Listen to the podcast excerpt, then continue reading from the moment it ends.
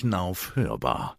Der Knauf Podcast mit aktuellen Themen rund um die Bereiche Trockenbau, Putz, Fassade und Boden. Herzlich willkommen zu Hörbar, dem Podcast der Knauf Gips KG.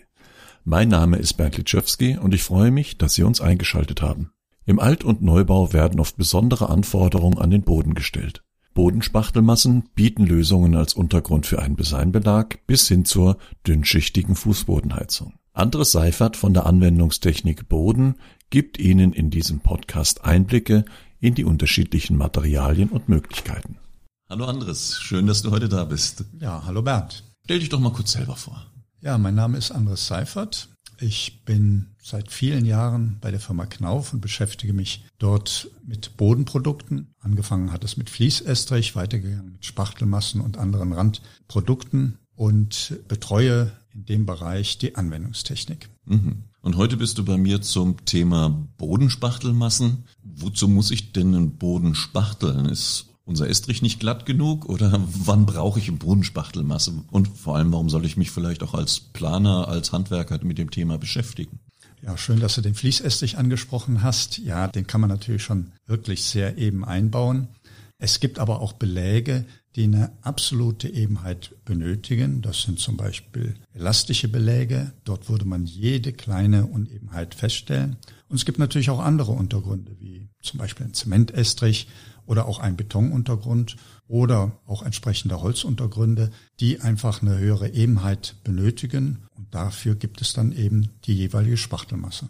Also wenn ich jetzt zum Beispiel eine, ich sag mal, einen alten Fliesenfußboden habe und möchte da so einen PVC, ja heißt, heute heißen die ja nicht PVC, heute heißen die ja Vinylbelag oben drauf machen und das muss sehr glatt sein. Dafür könnte ich so eine Bodenspachtelmasse verwenden. Genau. Also wenn ich mir jetzt so einen alten Fliesenbelag vorstelle, dann äh, sehe ich vor meinem geistigen Auge die Fugen. Die Fugen sind in der Regel im Fliesenbelag ein bisschen tiefer. Da kann ich nicht einfach hier einen Belag drauf verkleben. Da würden sich die Fugen im Belag immer ausbilden. Und deswegen spachtelt man vorher. Und der Kleber für diese Beläge, zum Beispiel Designbeläge, die brauchen natürlich auch einen saugfähigen Untergrund. Das hätten sie eben mit so einer normalen Fliesen nicht. Jetzt gibt es mehr wie eine Spachtelmasse. Ihr habt da ja eine gute Auswahl, sage ich mal, an Materialien. Was sind denn da die Unterschiede? Was für Arten von diesen Bodenspachtelmassen gibt es denn? Die Spachtelmassen haben zum Beispiel eine unterschiedliche Verlaufseigenschaft. Es gibt ja Anforderungen, wo ich ganz dünn spachteln muss und es muss auch richtig schön eben werden. Dafür gibt es spezielle Feinspachtelmassen. Dann gibt es aber auch Spachtelmassen, wo ich eben eine gewisse Aufbauhöhe erreichen muss. Zum Beispiel nicht zwei, drei Millimeter, sondern 20, 30 Millimeter. Und dafür brauche ich dann doch wieder ein anderes Material. Jetzt gibt es neben den unterschiedlichen Schichtstärken auch unterschiedliche Anwendungen und Arten mit dem Bindemittel. Wir haben als Knauf natürlich gipsgebundene Bodenspachtel. Allerdings haben wir auch zementgebundene Nivelliermassenbodenspachtel im Angebot. Wo ist denn da der Unterschied? Wann setze ich was ein? Die gipsgebundenen Spachtelmassen haben den großen Vorteil, dass sie sehr schwindarm sind. Das bedeutet, wenn ich die eingebaut habe und sie erhärten und trocknen, dass dort sehr geringe Spannungen auftreten. Bei den zementären Spachtelmassen ist das anders. Zement besitzt ein sehr hohes Schwindpotenzial. Und auch wenn wir hier bei den Bodenspachtelmassen entsprechend das Schwinden sehr weit runtergedrückt haben, kann man es doch nicht ganz verhindern. Wenn ich also einen schwierigen Untergrund habe, der vielleicht nicht ganz so stabil ist oder eben der verformbar ist, wie zum Beispiel ein Fertigteilestrich, dann kann ich hier mit einer Zementspachtelmassen dann schon eher mal Probleme bekommen und dann setze ich eben gipsgebundene Spachtelmassen ein. Jetzt gibt es da auch in der Namensgebung ja schon einen Hinweis drauf, was das Produkt kann und was da für ein Bindemittel drin ist. Wie ist denn so ein, so ein Produktname N310 oder wie sie alle heißen mit aufgebaut? Was bedeutet denn diese Zahl? Ja, zunächst mal der Buchstabe N. N soll nichts anderes bedeuten wie Nivelliermasse, Nivellierspachtel. Und die Zahl selber ist eben aufgeteilt. Erstmal in der ersten Ziffer. Das ist in dem Falle eben die drei. Die drei steht für ein Produkt, was als Bindemittel Zement enthält. Und wenn die erste Zahl eine 4 wäre, dann wäre das eben ein Produkt, was durch Gips gebunden ist. Und die zwei nachfolgenden Ziffern, die geben dann an, in welcher Schichtdicke diese Ausgleichsmasse oder diese Spachtelmasse maximal eingebaut werden kann. Das heißt also N315 bedeutet dann eben, dass eine Nivelliermasse ist auf Zementbasis mit maximal 15 Millimeter Schichtdicke. Wenn ich jetzt mal Teilbereiche habe, wo ich vielleicht doch ein bisschen stärker was auftragen muss, ausbessern, kann ich so eine Nivellierspachtel auch strecken? Mit Quarzsand zum Beispiel? Ja, das ist tatsächlich so. Das geben wir auch in unseren Unterlagen entsprechend so an. Wenn also die dicken Schwankungen doch größer sind und ich muss tatsächlich dicker werden, dann kann ich hier noch zusätzlich speziellen Quarzsand hinzutun. Ich darf aber nicht die Wassermenge erhöhen, damit ich hier auch weiterhin die ausreichenden Festigkeiten bekomme. Wenn ich natürlich jetzt zusätzlich Sand hinzufüge, dann ist die Verlaufseigenschaft natürlich nicht mehr ganz so gut. Klar, ja. Das muss man natürlich dann mit berücksichtigen. Mhm. Jetzt haben wir Gipsbasis und haben zementbasierende Spachtelmassen. Zementbasierende Nivellierspachtel sind natürlich für Feuchträume, auch für häusliche Feuchträume, denke ich, gut geeignet. Kann ich auch den gipsbasierenden Spachtel in einem zum Beispiel häuslichen Feuchtraum einsetzen? Also für häusliche Feuchträume kann man hier auch gipsgebundene Produkte einsetzen. Die Belastung im häuslichen Bad durch Wasser ist halt nicht besonders hoch. Abgesehen davon wird ja auch eine Abdichtung noch unter dem Belag, also unter dem Fliesenbelag äh, vorgesehen. Also das sollte kein Problem sein. Aber wenn ich natürlich in einen Raum reingehe, der eben höher Wasser beansprucht ist, zum Beispiel in einem Schwimmbad, in Gemeinschaftsduschen, da würde man dann auf Gipsprodukte verzichten. Mhm. Gibt es noch irgendwo ein paar Besonderheiten, wo ich bei der Auswahl drauf achten muss? Zum Beispiel, wenn ich einen Büroraum habe, wo ich viel mit diesen Bürostühlen hin und her fahre oder sowas und da unten drunter was ausgleichen muss? Also von den Produkten, die wir anbieten, braucht man hier nichts Besonderes zu beachten. Allerdings gibt es hier entsprechende Vorgaben an die Schichtdicke der Spachtelmasse. Also wenn ich jetzt wirklich Stuhlrollenbelastung habe, dann gilt eine Schichtdicke von mindestens zwei Millimeter. Und natürlich, dass der Untergrund, denke ich, dementsprechend vorbereitet ist, dass die Haftung zum Untergrund gut ist. Auf welche Punkte muss ich denn achten, wenn ich jetzt so einen Untergrund prüfe, weil ich dort ein ja, Nivellierspachtel, Bodenspachtelmasse aufbringen möchte? Naja, zunächst mal muss der Untergrund überhaupt tragfähig sein. Der muss natürlich die Lasten von oben aushalten können. Und dann kommt es auch darauf an, dass die Oberfläche auch ausreichend fest ist dass sie entsprechend auch vorbereitet wird. Gegebenenfalls muss hier auch mal geschliffen werden. Das kann durchaus sein. Gereinigt muss werden. Das kann man zum Beispiel auch eben durch den Schleifvorgang durchführen.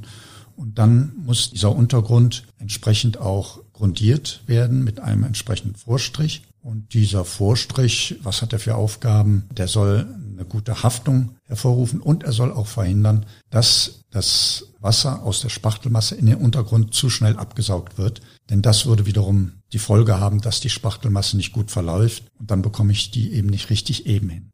Also nicht einfach mehr Wasser reinkippen, damit das besser verläuft, sondern lieber richtig grundieren.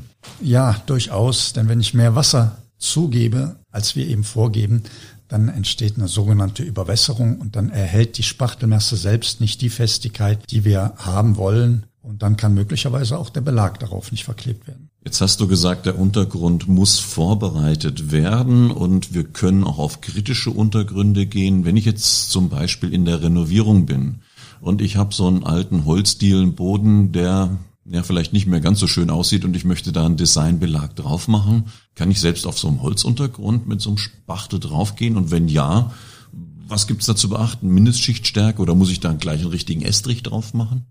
Also prinzipiell geht das schon. Natürlich muss der Untergrund dafür geeignet sein. Also darf da keine Schimmelstellen haben. Äh, der darf nicht morsch sein, also muss tragfähig sein. Er muss auch fest liegen. Das heißt also, wenn ich einen Dielenboden habe, muss der mit dem Untergrund zum Beispiel den Balken verbunden sein. Dann muss natürlich auch beachtet werden, dass die Oberfläche sauber ist und auch zum Beispiel keine Farbreste enthält, Schmutz, das einfach eine Trennschicht sein könnte, enthält. Und die muss dann eben entsprechend entfernt werden. Und da kann es schon mal nötig sein, dass man eben auch diesen Dielenboden erstmal schleift und den Staub gut absaugt, bevor man dann wieder grundiert. Natürlich muss man auch darauf achten, dass nicht zwischen den Dielen Material entweichen kann, das heißt also weglaufen kann.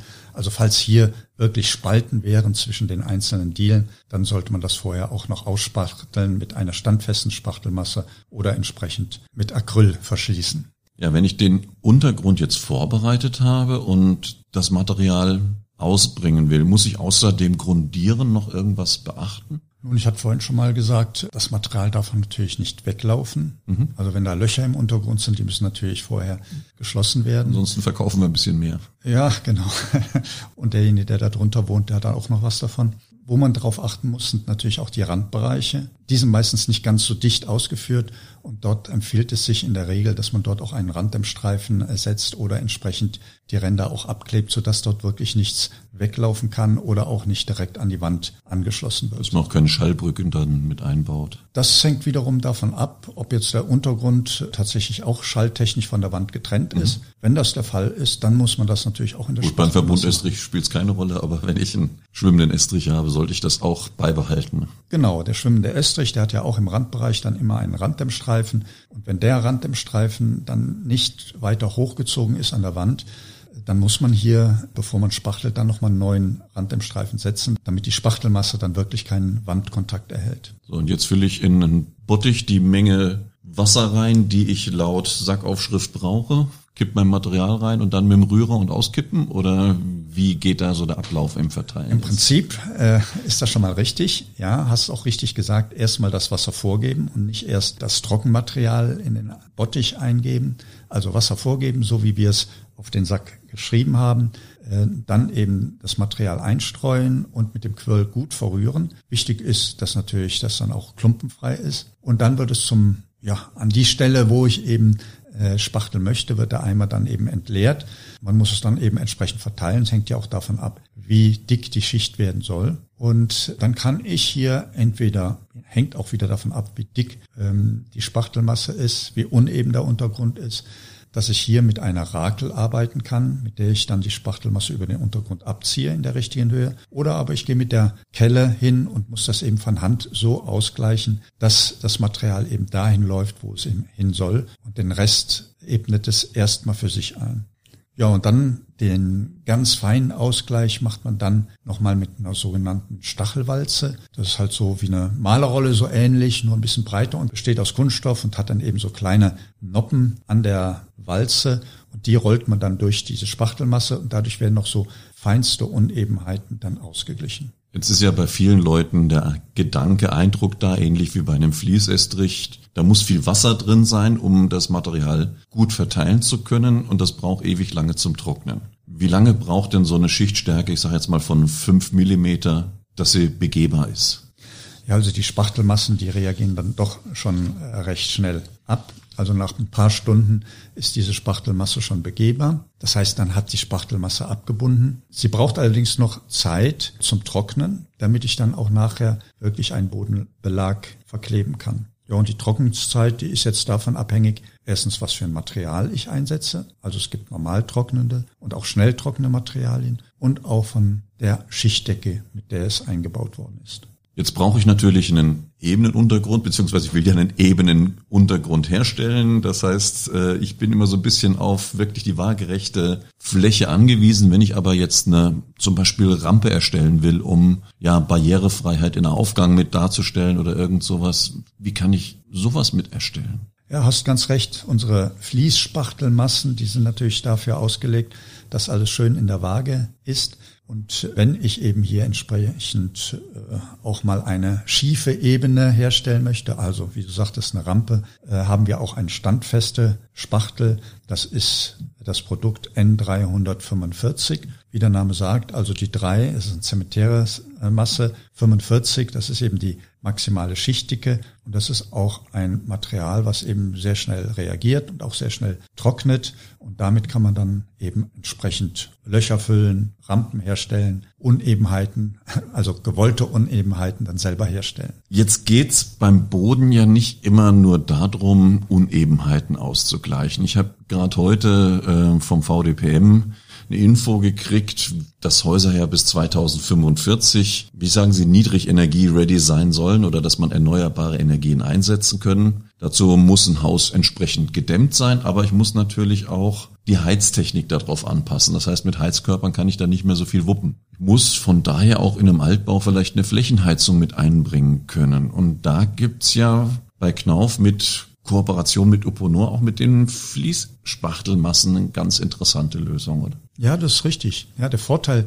von einer Flächenheizung, also wie eine Fußbodenheizung, ist tatsächlich, dass ich hier eben mit alternativen Heizquellen arbeiten kann, also wie eine Wärmepumpe und die schafft einfach nicht so hohe Vorlauftemperaturen. Und wenn ich eben diese hohen Vorlauftemperaturen nicht erreichen kann, dann brauche ich eben einen sehr, sehr großen Heizkörper und das ist der Fußboden. Mhm. Und in der Sanierung habe ich da oftmals das Problem, dass die Höhe fehlt, um hier einen normalen Heizestrich einzubauen. Und da gibt es aber auch entsprechende Lösungen, die wir eben gemeinsam auch mit der Firma Uponor anbieten. Das sind dünnschichtige Heizsysteme, die entweder im Verbund zu einem bestimmten Untergrund hergestellt werden oder sogar selber auf einer Dämmschicht und die dann eben mit unseren Nivelliermassen dann ausgeglichen werden und eine tragfähige Schicht bilden. Also nehmen wir mal an, ich habe jetzt einen tragfähigen schwimmenden Estrich und möchte in der Sanierung dort drauf eine Fußbodenheizung aufbringen. Was habe ich da für einen Aufbau? Wie viel Zentimeter habe ich dann weniger an Deckenhöhe später? Ja, du willst praktisch jetzt den alten Estrich zu einem Heizestrich aufrüsten mhm. und dort können wir eben dieses Uponor-System Minitic einsetzen. Das System selber ist eine ja, sogenannte Noppenplatte, die 12 Millimeter aufträgt. Und das Ganze wird dann übergossen mit unseren Nivelliermassen. Im dünnsten Fall würde das eben gehen mit unserem N430 Dort können wir dann mit 6 Millimeter Überdeckung arbeiten. Das heißt also 12 Millimeter plus 6 Millimeter sind also 18 Millimeter, die ich an Aufbauhöhe zusätzliche benötige, habe dann aber eine vollwertige Warmwasserfußbodenheizung. Wenn ich mir jetzt so überlege, 18 Millimeter, da geht natürlich auch ein bisschen Material rein in so einen, so einen Boden. Und wir hatten es vorhin mit Bottich und Anrühren. Kann ich mich da auch mit Maschinentechnik unterstützen lassen oder vielleicht sogar mit Silotechnik? Gibt es da auch Möglichkeiten mit den Spachtelmassen? Ja, gerade in der Sanierung werden häufig nicht nur das Badezimmer mit einer Fußbodenheizung nachgerüstet, sondern eben die ganze Wohnung oder das ganze Haus. Und da fällt natürlich schon einiges an Material an. Und da gibt es eben die zwei Möglichkeiten. Ich kann die Sackware auch maschinell verarbeiten, also mit einer PFT G4 Maschine. Dort wird dann kontinuierlich angemischt und wird dann eben über einen Schlauch dann ins Gebäude reingepumpt und das erleichtert natürlich wesentlich die Arbeit. Ich muss natürlich immer noch die Säcke dann in die Maschine einwerfen, aber mhm. das ist natürlich weniger Arbeit, als wenn ich jetzt jeden Sack einzeln in einem Bottich anmische. Aber bei größerem Bedarf habe ich sogar die Möglichkeit, auch die Silotechnik zu nutzen. Dort wird dann vor die Haustür dann ein Silo aufgebaut mit, ja, das eben 20 Tonnen Material auch beinhalten kann. Dort kann ich natürlich dann ein ganzes Gebäude oder mehrere Gebäude dann mit dieser Füllung ausführen. Wenn ich jetzt aber keinen Boden habe, wie gerade gesagt, mit dem schwimmenden Estrich, sondern ich habe ein altes Haus geerbt, da ist ein Zementestrich auf Trennschicht drin, das ist auch mit dem Schallschutz nicht ganz so gut und ich möchte auch da erneuerbare Energien, sprich auch mit einer Fußbodenheizung einsetzen. Mache ich da jetzt auch dieses Minitex-System auf den Zementestrich obendrauf oder gibt es da noch bessere Lösungen? Also prinzipiell kann man das schon machen, aber oftmals fehlt einfach auf die Aufbauhöhe. Ja, das ja die Decke ist nicht noch, so hoch. Ja. ja, die Decke oder die Türdurchgänge. Also möchte man natürlich lieber hier nicht nochmal eine zusätzliche Aufbauhöhe äh, reinbringen. Aber da wäre natürlich die Idee, dass man den alten Zementestrich, der hat vielleicht 45 Millimeter Schichtdicke, dass man den komplett ausbaut. Dann legt man hier eine dünne Dämmschicht rein, zum Beispiel 10 Millimeter Holzfaserdämmplatte WF und darauf wird dann eine Trennlage, Knaufschränzlage verlegt, das Minitech-System darauf verklebt, mit den Heizrohren eingeklipst und dann wird das Ganze vergossen mit dem Nivellierestrich N440 und dann haben wir einmal die 10 Millimeter Aufbauhöhe für die Wärmedämmung. Das Heizsystem äh, hat 12 Millimeter. Dann benötige ich eine Überdeckung mit dem N440 von 20 Millimetern. Dann komme ich hier auf eine gesamte Aufbauhöhe von mindestens 42 Millimeter. Mhm. Ja, dann hätte ich damit aber eine vollwertige Fußbodenheizung oder einen vollwertigen Heizestrich, habe sogar was gegen den Wärmeverlust, also durch die dünne Dämmschicht gemacht und habe auch einen gewissen Schutz gegen Trittschall. Mhm.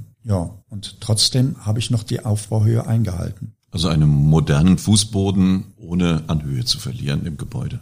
Genau. Ich habe dann praktisch wirklich das Gebäude wertvoller gemacht, mhm. habe eine Fußbodenheizung drin und muss mich trotzdem beim Durchgehen der Türen nicht bücken. Okay. Ja, Andres, tolle Lösung für den Fußboden mit unseren Nivellier- und Bodenspachtelmassen. Und ich denke, in der Sanierung gibt es da viele Möglichkeiten. Und bis zum nächsten Mal. Ja, danke dir auch. Tschüss. Tschüss. Ja, vielen Dank auch an Sie für das Zuhören. Wir hoffen, dass Ihnen diese Folge der Knauf hörbar wieder gefallen hat. Wenn Sie sonst Fragen, Wünsche und Anregungen zu diesem Podcast haben, dann senden Sie doch eine Mail an hörbar.knauf.de. Hörbar natürlich mit OE geschrieben. Ich freue mich, Sie beim nächsten Podcast der Knauf hörbar wieder begrüßen zu dürfen und verabschiede mich bis zum nächsten Mal.